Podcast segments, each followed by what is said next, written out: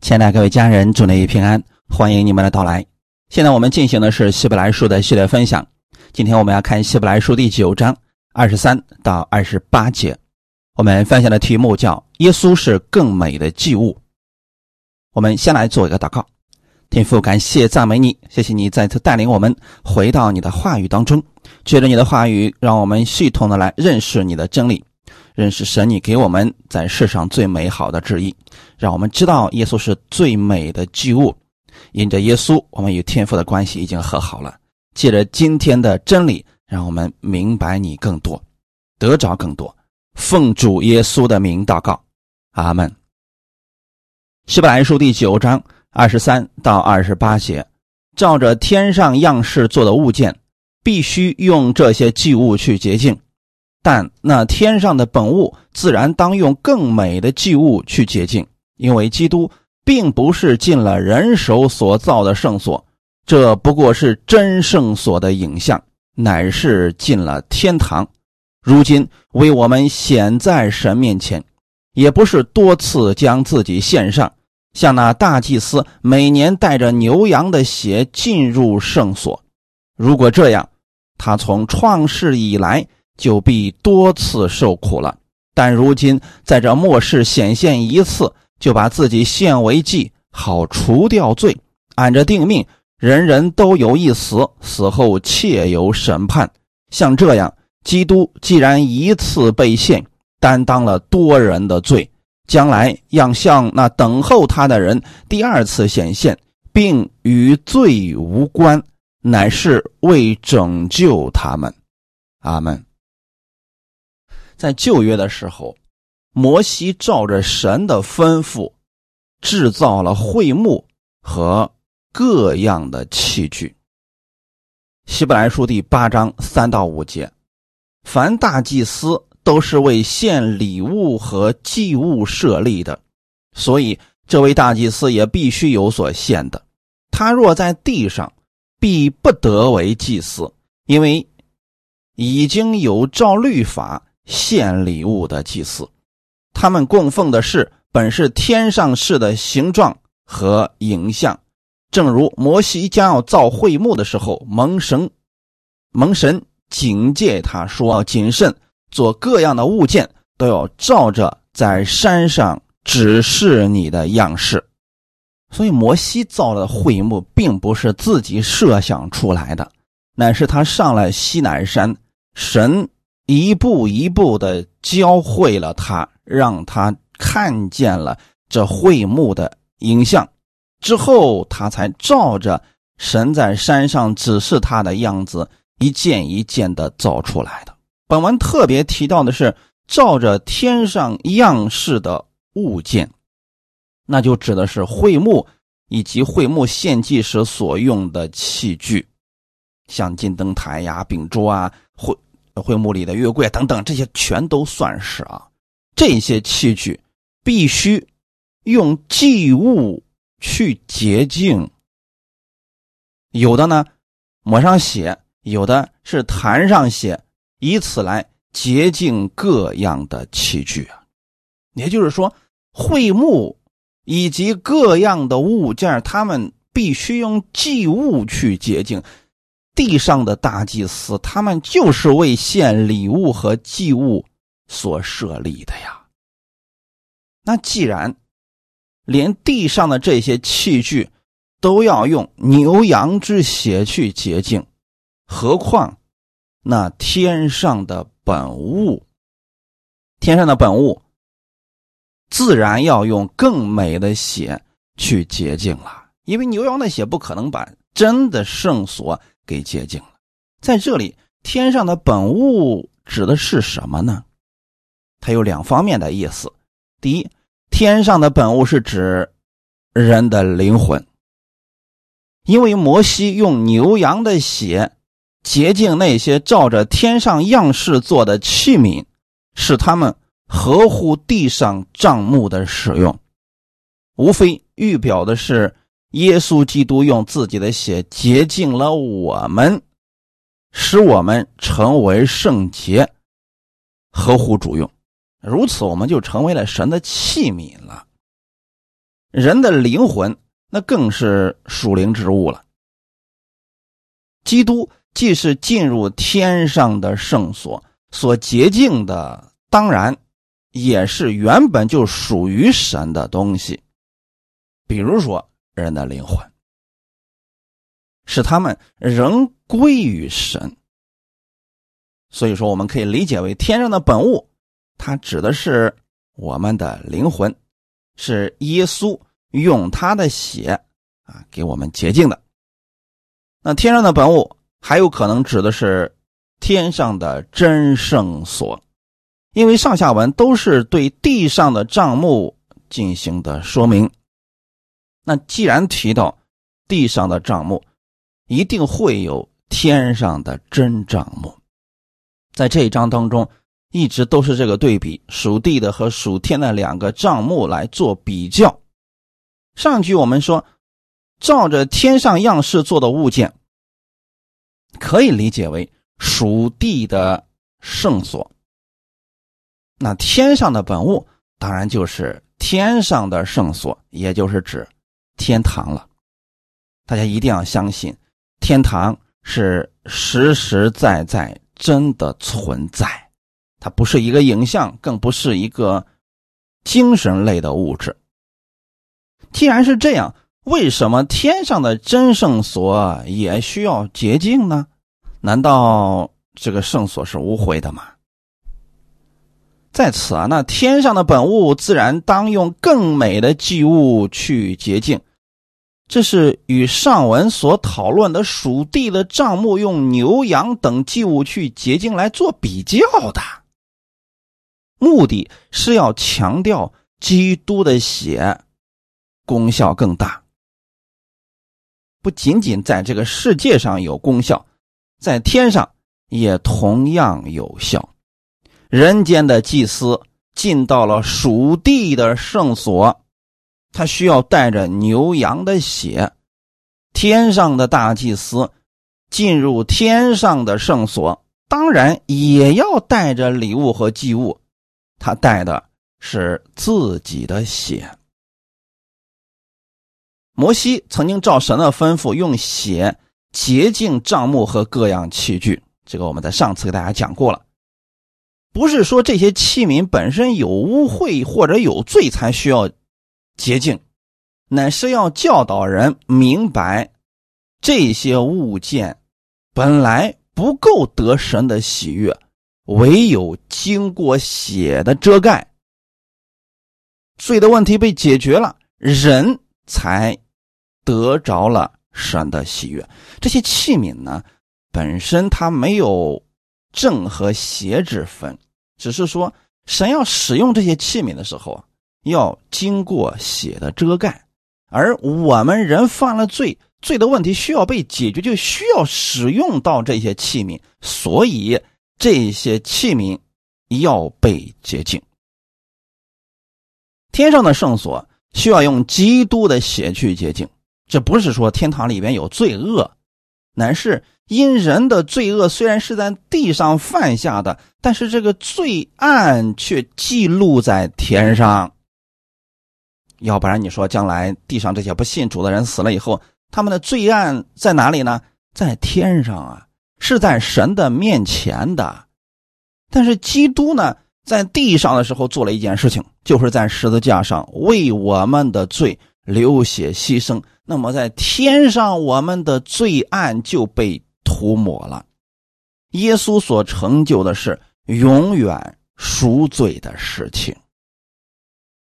他进入了天堂，是指耶稣的血彻底的涂抹了我们的罪，使我们完全被天父接纳了。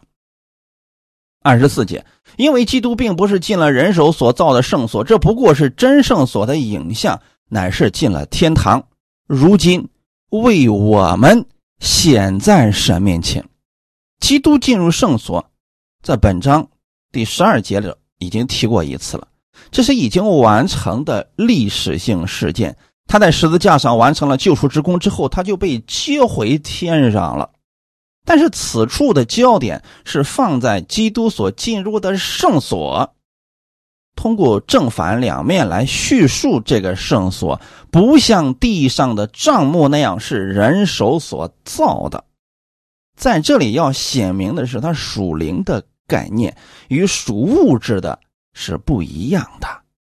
只有人体会到了属灵实际的存在，超越了属地圣所的荣耀，信主的犹太人才能明白为何在基督之后。就没有了圣所和会幕，而耶稣基督成为了所有敬拜的中心。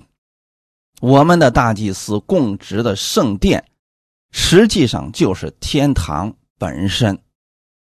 这意味着神与我们同在，而不只是在某个地点与我们同在。你看过去的时候吧，很多人。哎，总是觉得去教堂里边，神就一定与他同在，这就是过去犹太人的观念。那耶稣当时对门徒们讲说：“你们看到这个圣殿，我拆毁它，三日之内我要重新建造起来。”那耶稣所说的是以自己的身体为殿，这就是指教会呀。那教会它就不再是一个。实际性的建筑物，而是一群人以耶稣基督为中心，以耶稣基督之名在这里敬拜的一群人。在这个观念上，犹太人是很难接受的，因为他们过去祖祖辈辈一直都在圣所里边敬拜，你突然告诉他们，今天敬拜的中心不再是圣所了，而是。以耶稣基督为中心了，他们有很多人啊，确实很难理解呀。但是我们现在要明白一件事情，旧约的圣所只不过是天上那个圣所的影像而已，一定切记，影像不是真实的物体，它只是预表那个真实的物体。旧约的会幕预表将来天上的真圣所，也就是天堂；新约之下的教会也是预表天堂。你可以把教会看作是将来天堂的模型。所以，我们一定要从以地点为中心转移出来，转移到以耶稣基督为中心。约翰福音第四章十九到二十四节。妇人说：“先生，我看出你是先知。我们的祖宗在这山上礼拜，你们倒说应当礼拜的地方是在耶路撒冷。”耶稣说：“妇人，你当信我，时候将到，你们拜父也不在这山上，也不在耶路撒冷。你们所拜的，你们不知道；我们所拜的，我们知道，因为救恩是从犹太人出来的。时候将到，如今就是了。真正拜父的，要用心灵和诚实拜他，因为父。”要这样的人拜他，神是个灵，所以拜他的必须用心灵和诚实拜他。阿门。耶稣跟这个撒玛利亚妇人在这儿交流的内容，我们需要注意一下。这个妇人被教导的就是他们的祖宗都在这山上礼拜。那么呢，犹太人南方的犹太人又说啊，他们应该礼拜的地方是在耶路撒冷。你发现没？都是地点。都是在会堂里边，因为当时他们的观念就是会堂里边才有神，其他地方没有了。那耶稣要纠正这个妇人的观念，就直接告诉他说：“你当信我，时候将到，你们拜父不在这山上，也不在耶路撒冷。也就是说，地点已经不重要了。那重要的是什么呢？真正拜父的要用心灵和诚实拜他。所以神。”给了我们一个更新的思维，那就是让我们不再以地点为中心，乃是以耶稣基督为中心，用我们的心灵和诚实去敬拜耶稣，随时随地都可以。阿门。所以这点我们一定要明白啊！我们地上的教会，也就是三两个人奉主的名在一起聚集，那就是教会啦。一定要以地点为中心。转移成以耶稣基督为中心，基督是进了天堂，如今成为了我们的重宝，在神的面前。二十五节，也不是多次将自己献上，像那大祭司每年带着牛羊的血进入圣所。亚伦等次的大祭司一年有一次机会进入至圣所，并且呢不能空着手进去，他们要为他的罪和百姓的罪重复的献祭。他们每一次献祭都必须要带着寄生的血，时效性很短，只有一年。那时候到了以后，就必须再次献上新的寄生。而耶稣基督就不一样了，耶稣基督进入了天上的圣所，他不必多次献祭，而且当他献祭的时候，也不是带着牛羊的血。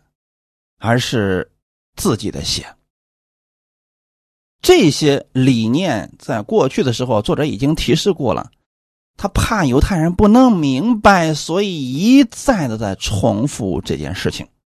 作者希望看到这些经文的人加强印象的是，耶稣以他自己为祭物，献在神的面前，并且。这个时效是永久性的，他们所以以下的三节经文，二十六节到二十八节，是作者对这个再一次的进行了说明。二十六节，如果这样，他从创世以来就必多次受苦了，但如今在这末世显现一次，把自己献为祭，好除掉罪。对犹太人而言。他们已经习惯了不断献祭的敬拜方式，每年都必须如此行，否则神就不喜悦他们，不听他们的祷告，也不会祝福他们。但新约之下不一样了，因为约已经发生了改变，基督所献的是不同的，他一次献祭。就可以使我们多次的来到神的面前，并且呢，神乐意听我们的祷告。所以作者想要说明的是，如果基督的血和牛羊的血功效差不多的话，那么耶稣基督就必须多次的献祭，那么他就必须多次的受苦。这个多次的受苦指的是什么呢？就是反复不断的上十字架流血、牺牲来接近我们，因为旧约的牛羊就是这样来献祭的呀。阿门。今天有很多人还是这样祷告的呀。主啊，我今天又犯罪了，求你快点上十字架流出宝血，再次来接近我吧。这个是不对的啊，这就等于说把基督的血降低到了。牛羊血的功效，牛羊就是这样不断的被献上，每年都被献上，以此来接近以色列百姓的呀。很显然，基督的血比牛羊的血功效要大得多呀。作者以这个方法告诉我们，基督显在神的面前，就证明他的献祭。已经满足了神的心意，在天父的心目当中，他已经接纳了基督献祭的果效，已经令天父满意了。这个果效是直到永远的。作者为什么要说基督受苦是从创世以来的呢？如果基督必须重复献祭，那这个祭就必须从人类有历史起初就开始，并且延续到世世代代，就是反复不断的让耶稣上十字架去死，再复活，再上十字架再死。然而，耶稣基督在历史上只发生过一次上十字架流血牺牲。复活，这足以说明基督所献的祭不同于旧约的牛羊。耶稣基督只需要献上一次就可以了。这里重点是一次。旧约的献祭牛羊的血是遮盖罪，它不能除掉罪。但是耶稣基督他的血除掉了罪，除掉了就是不存在了，在神那里也没有了。如果罪的问题都已经被解决了，之后如果再献祭，就没有任何的意义了。所以，耶稣基督不用再献上自己了。二十七节，按着定命，人人都有一死，死后切有审判。这个从什么时候开始的呢？其实神创造亚当的时候，他是一个永远的生命，就是可以一直活着的，他里边也没有罪，所以神创造的都是好的，没有罪。只是后来亚当犯罪了。他违背了神的命令，所以罪就带到了这个世界上。那罪的公价就是死啊！所以死临到了亚当以及亚当的后裔。这似乎变成了一种命定，所有的世人都无法逾越。你看到这个世界上的人了吗？不管。他有多大的成就，他都不可能逾越死亡。但是基督的死和世人的死又不太一样。基督的死是自愿的，世人都不愿意死，唯有基督是愿意为众人死。世人的死是命定的，就是按着定命，因为它里面有罪。所以他必须要死，罪的公价是死吗？换句话来说，死亡就是为人预备的。有些人以为自己可以超越死亡，所以过去确实有很多的人，他们为了得到长生不老，努力了很多，结果全都失败了。他们唯有耶稣基督，他。胜过了死亡，只有他是个例外呀？为什么呢？因为他没有罪。所以简单来讲，如果亚当不犯罪，他也可以一直活着。这个就是起初神给人的福分呐。可惜亚当犯罪了，把这个福分给失去了。耶稣基督来了。他把他的生命给了我们，所以我们再次拥有了永远的生命。不仅仅有永远的生命，我们还拥有了耶稣那丰盛的祝福。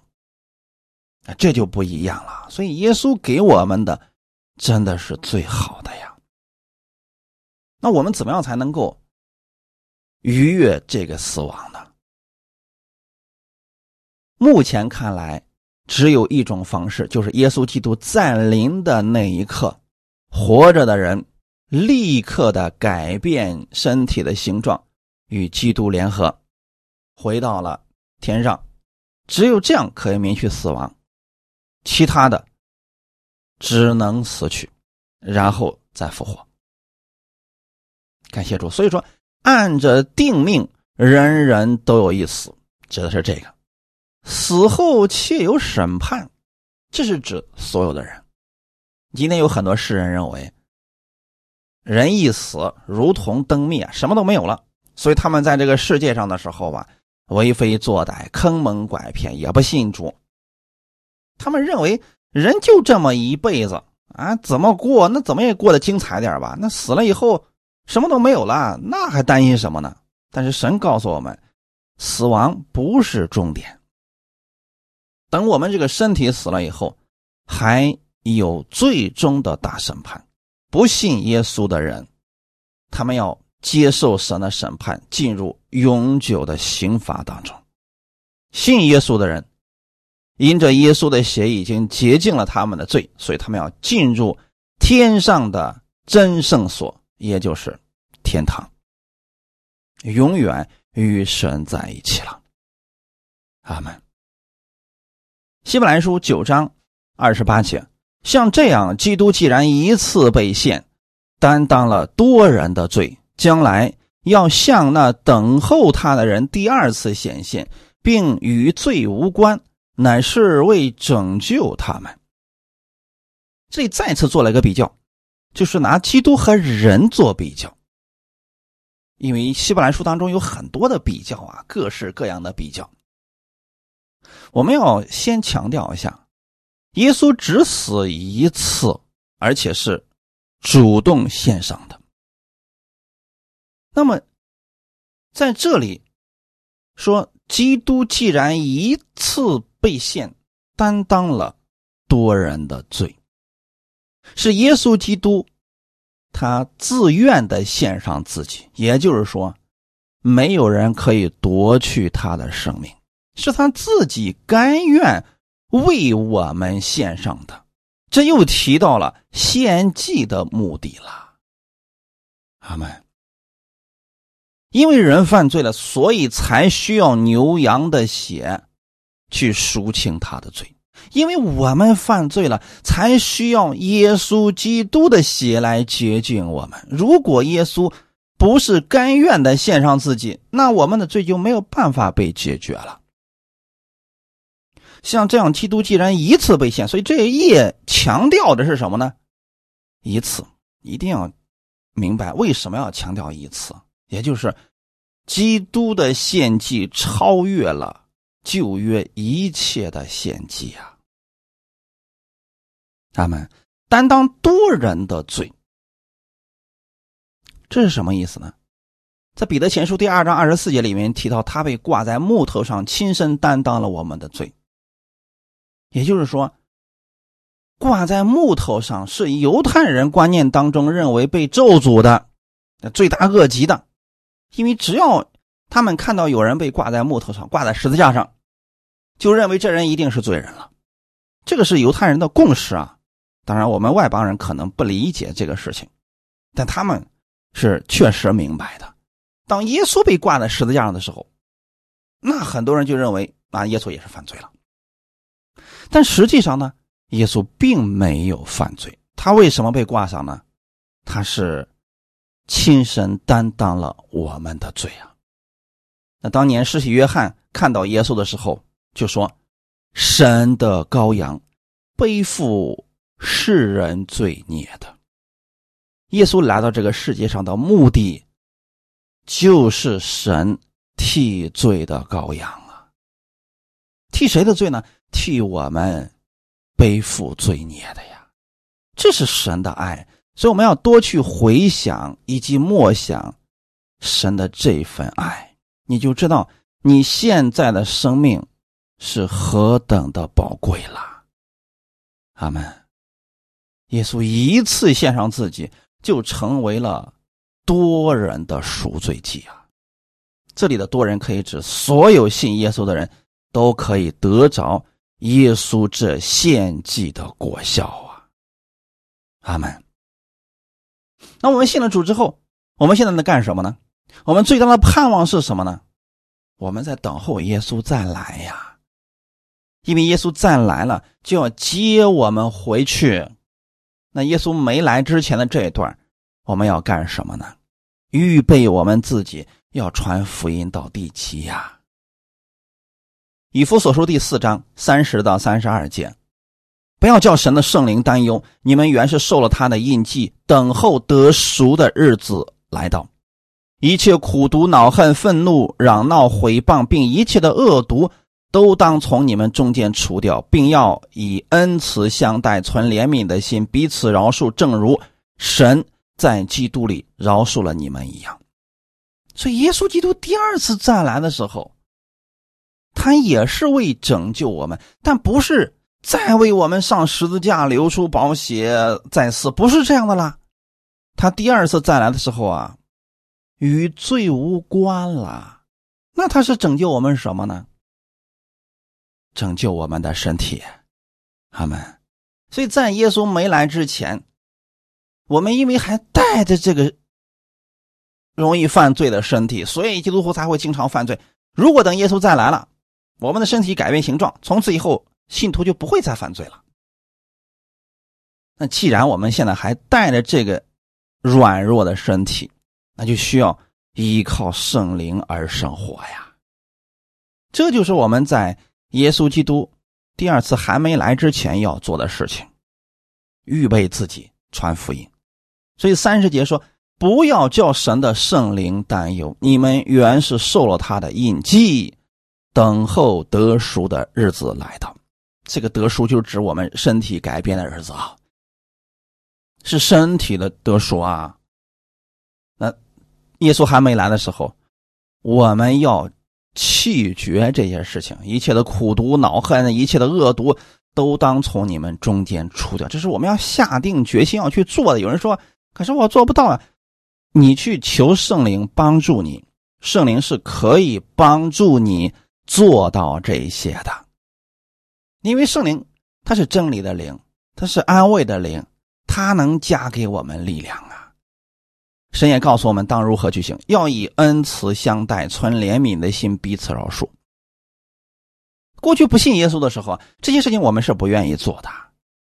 那怎么样才能够以恩慈相待？就是默想耶稣在十字架上为我们所做的，他是如何以恩慈待我们的，我们当如何去待别人？他是如何存怜悯的心怜悯我们的，我们也当如此去怜悯别人。天父是如何饶恕我们的，我们也当如何去饶恕别人。阿门。你如何到基督里来的呢？是耶稣在十字架上一次献上自己，不是我们行为好，不是我们值得被救，乃是因为耶稣他爱我们，所以他为我们预备好了这些救恩呐。基督第一次到世上来，确实是为了赎世人的罪，所以他来了。不管世人能不能接受他当时所做的，他还是为世人的罪死在了十字架上。这个救赎之功已经完成了。如果有人不接受、拒绝，那就此定了他的罪了。第二次耶稣再显现的时候。目的跟第一次一定是不一样的，所以千万不要理解错了。耶稣第二次来了，还要为一些人流血牺牲，没有这样的事情，与罪无关。因为罪的问题，第一次就完全解决了。请强调一下，完全是什么意思呢？就不需要再做第二次了，好吗？那么耶稣第二次再来是干什么呢？带我们回去改变我们的这个身体。罗马书八章二十二到二十三节，我们知道一切受造之物一同叹息劳苦，直到如今。不单如此，就是我们这有圣灵初结果子的，也是自己心里叹息，等候得着儿子的名分，乃是我们的身体得赎。弟兄姊妹，切记啊！神拯救我们是灵魂体全都拯救啊！第一次来的时候，耶稣已经拯救了我们的灵魂了，也就是当我们接受耶稣的那一刻，圣灵就住在我们的里面，我们就成了有灵的活人。这跟亚当起初创造的时候是一样的啊。那身体呢？耶稣还没有拯救呢，这第一次来呢，只是。把我们罪的问题解决了，那拯救了我们的灵魂。阿门。魂的部分，我们怎么样去改变呢？那就需要用神的话语不断的更新，更新，越来越像基督长成的神量。阿门。而且呢，在这个世上的时候啊，我们也可以使用耶稣的权柄去生活。感谢主啊！所以这里就提到了，就说啊，我们都在这儿等候，等候什么呢？得着神儿子的名分呢，是我们的身体都是不要把两两个分开了啊！它是一句话，就是说我们已经拥有了神儿子的这个名分，在属灵里面我们已经拥有了，但是现在我们还没有实际性的得到。那什么时候能够得到呢？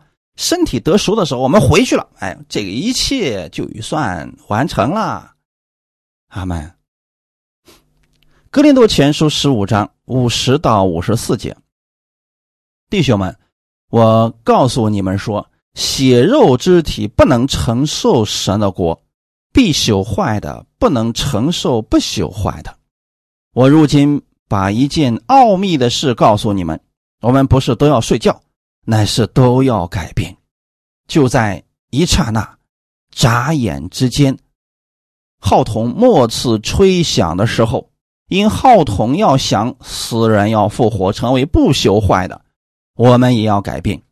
这必朽坏的总要变成不朽坏的；这必死的总要变成不死的；这必朽坏的既变成不朽坏的，这必死的既变成不死的。那时经上所记死被得胜吞灭的话就应验了。其实这一段就是对我们今天所读的这一段啊，耶稣基督第二次显现并与罪无关，乃是为拯救我们做了一个比较全面的介绍。保罗在这儿告诉我们说啊，血肉之体不能承受神的国，所以将来我们进到天上的真圣所的时候，不是。这个血肉的身体，因为这个血肉的身体里面会想着一些污秽的、一些糟糕的事情，甚至说会不由自主的去犯罪，这个是不可能进入神的国的。那神要怎么做呢？要把这个会朽坏的身体，要变成不朽坏的。那怎么改变呢？什么时候改变呢？很简单，保罗说：“我把一件奥秘的事告诉你们，我们不是都要睡觉，乃是都要改变。”这里的睡觉是指着死啊，因为有一部分人他不需要死了，就是耶稣第二次再来了，这些人当时还活在这个世界上，一刹那之间，眨眼之间，你知道那个速度有多快了吧？眨眼之间，末次的这个号筒一吹响，死人要复活，就变成不朽坏的，我们也要改变。也就是说，耶稣第二次再来的时候啊，你看到这里边并没有提到耶稣上十字架啊罪的问题啊，没有提到的，因为他第二次再来就是要改变我们这个身体，要把我们接回去的，要让我们这个血肉之体变成不朽坏的，与耶稣基督复活之后那个身体相似的样式啊，那是一个灵的身体，因为将来我们要去的地方，那是一个灵的国度啊，你这个血肉之体又怎么能够过去呢？所以一定是要发生改变的，你说会变成什么样子呢？其实就像耶稣复活以后属灵的身体一样，那个身体其实是更好的呀，因为他可以吃东西，也可以选择不吃东西。他不吃东西，他就不会死，也不会出现生病啊、衰老啊等等这些事情。看看我们现在这个身体，因为是血肉之体，所以零件。用的时间长了就会出现问题，甚至说呢还有很多的限制。比如说我们去比较远的地方，我们就得坐车，因为没有办法，我们无法穿越这个时空啊。但是将来改变之后的那个不朽坏的灵体，那就不一样了，那是可以穿越时空的，那是不受任何限制的。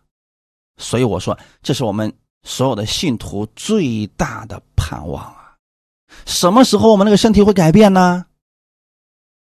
号筒末次吹响的时候，只要那个号筒一吹，我们瞬间呐，那就是眨眼之间的时候，身体就改变了，被提到空中去了。阿门！这就是耶稣基督第二次来的时候要做的事情了，是不是很期待呢？有人说：“哎呀，我已经等不及了，耶稣，你早点来吧！耶稣什么时候来，这个是我们不知道的，但是我们可以去完成耶稣托付给我们的使命。这个使命只要完成了，耶稣就一定来啦。阿门。等他一来，必朽坏的要变成不朽坏的，你可以理解为我们的身体啊。这必死的总要变成不死的，也就是我们的身体啊。必朽坏的变成不朽坏的，必死的变成不死的。”就说明我们拥有了永远的生命。那个时候，死必得胜吞灭的话就应验了。意思是什么呢？死亡永远无法再辖制我们了。阿门。这一切都跟耶稣第一次来的时候所献上的更美的祭物是有关系的。旧约的牛羊没有除掉百姓的罪，只是暂时的遮盖罪。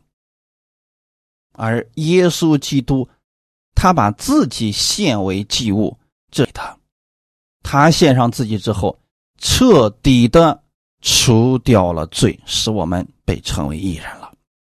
所以严格意义上来讲，我们信了耶稣的人，不要再把焦点放在罪差呀，今天又犯罪了，昨天又犯罪了，今天犯了什么罪？昨天犯了什么罪？不要把你的焦点再放在这儿，应该放在基督的身上。耶稣就是你的生命了。你应该看看耶稣在地上的时候，他是什么样的生命？你应该效法基督而生活，要把你的焦点放在基督的意义上，应该把焦点放在基督给我们的使命上，这才是祭物所带来的果效啊！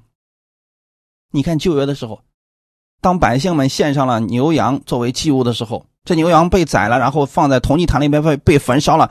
当神悦纳了他们的祭物之后，祭司要对百姓说：“你平平安安的回去吧，你罪已经得赦免了，因为神已经悦纳了你的祭物。”这个时候，献祭的人心里边对神充满了感恩，他不再想起自己的罪了，因为之前他所犯的罪已经被赦免了。他现在想到的是，神已经赦免我了，神会赐福给我，神是多么的爱我。他想的是这些呀。那更何况今天的我们呢？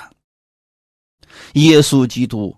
献上的是更美的祭物，就为什么很多信徒还总是想起自己的罪，总是去寻找自己的罪呢？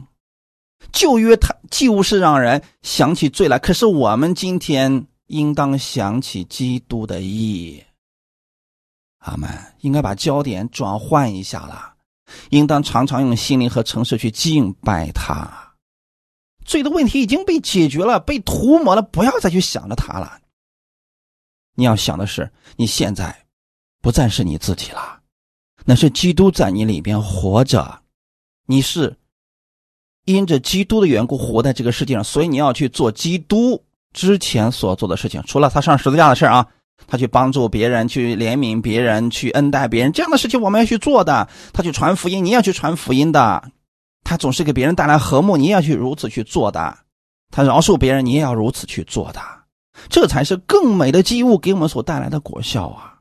感谢主，希望我们弟兄姊妹能够转变我们的思维，能明白这段话语的真实的意思，让我们过一个全新的生活。感谢主，我们来祷告。天父，感谢赞美你，谢谢你把这样的话语赐给我们。我们知道耶稣是更美的祭物，他一次献上就除掉了我们的罪。使我们永远与天父和好了。他一次被献，就把我们所有的罪都担当了。天父，你已经不再纪念我们的罪了，在你的眼中，我们是义人，是你所爱的。我也记住了，我是义人，我是你所爱的。我愿意带着这份爱去生活。愿圣灵帮助我。让我的生活当中更多的能够显出基督的荣耀，让我的生活当中更多的能够经历耶稣的同在。我愿意成为这祝福的管道，把福音传出去，完成你的大使命。